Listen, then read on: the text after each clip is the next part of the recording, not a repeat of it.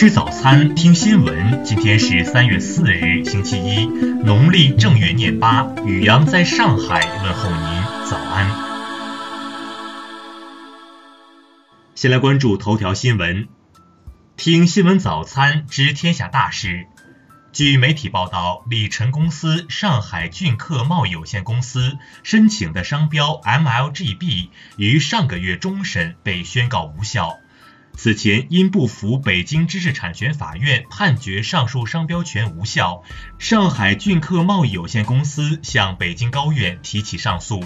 北京高院经审理认为，本案中争议商标由字母 MLGB 构成。在网络环境下，已经存在特定群体对 MLGB 指代为具有不良影响含义的情形下，应认定争议商标本身存在含义消极、格调不高的情形。同时，考虑到该公司在申请争议商标的同时，还申请了 CAO、NIMA 等商标，其以媚俗的方式迎合不良文化倾向的意图比较明显，在实际使用过程中存在对争议商标进行低俗、恶俗商业宣传的情形。因此，法院认定原审判决认定事实清楚，适用法律正确，故驳回上诉，维持原判。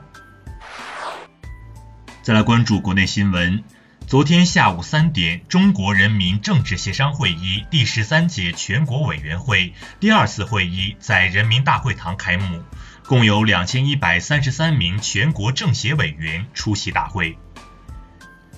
数据显示，截至二月底，今年共有一百五十五家公司在新三板完成股票发行融资，累计发行股票金额达六十九点五亿元。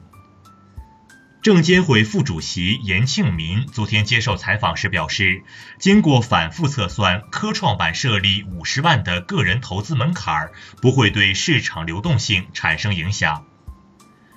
昨天，湖北保定市人民检察院对来源反杀案女生王某某父母作出不起诉决定。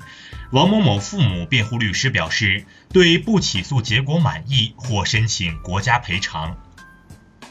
央行金融稳定局局长王景武昨天接受采访时表示，央行落实粤港澳大湾区发展规划纲要的具体政策已完成了会签，预计很快出台。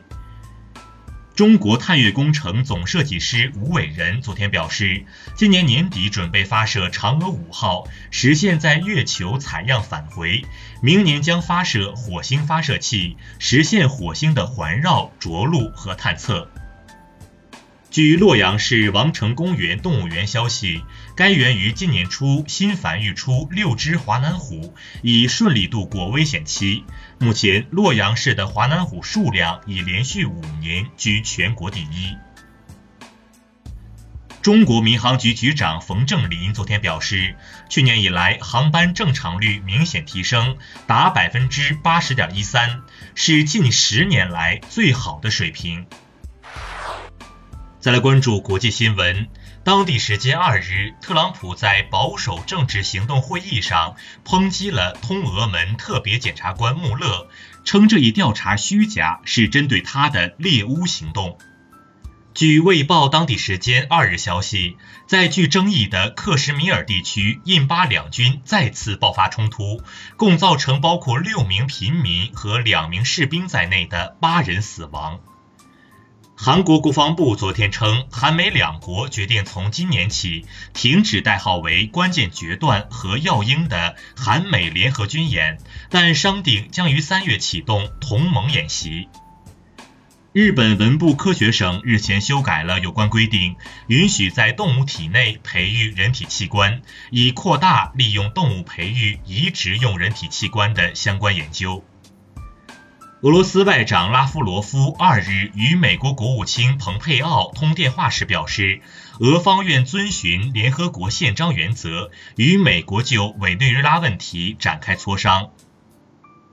据叙利亚媒体二日报道，美国主导的打击极端组织伊斯兰国国际联盟当天在轰击叙利亚东部时，使用了国际禁止的白磷弹。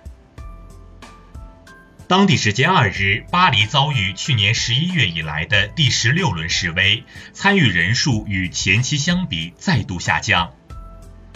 北京时间昨天十八时五十二分，美国 SpaceX 载人龙飞船 Demo One 测试船成功与国际空间站对接，这标志着 SpaceX 载人龙飞船取得了阶段性成功。再来关注社会民生新闻。近日，惠州一男子因家庭压力大欲跳桥轻生，幸被两名巡逻女辅警及时发现。在男子翻越护栏的瞬间，两名女辅警将其及时拉住并救回。近日，陕西渭南一男子在一家手机店偷走一部手机，几日后，男子销赃时进入了该手机店老板的另一店面被抓。男子落网后说：“我不知道两个店是同一家。”近日，为按时送孩子上课，宁波李女士错过了高速路口后直接倒车。据李女士交代，车上孩子当时就提醒她不要倒车。目前，李女士被处以罚款二百元，记十二分的处罚。